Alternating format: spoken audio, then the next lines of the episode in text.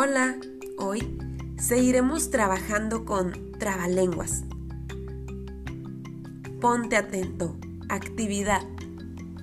Escoge un trabalenguas.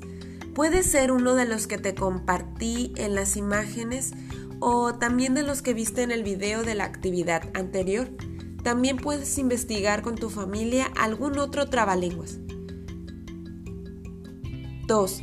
Practica la lectura del trabalenguas que escogiste. 3. Graba un pequeño video diciendo tu trabalenguas. Al final compartiremos en el grupo de WhatsApp todos los videos para que escuches la participación de tus compañeros. Te dejo una imagen donde se describe la actividad.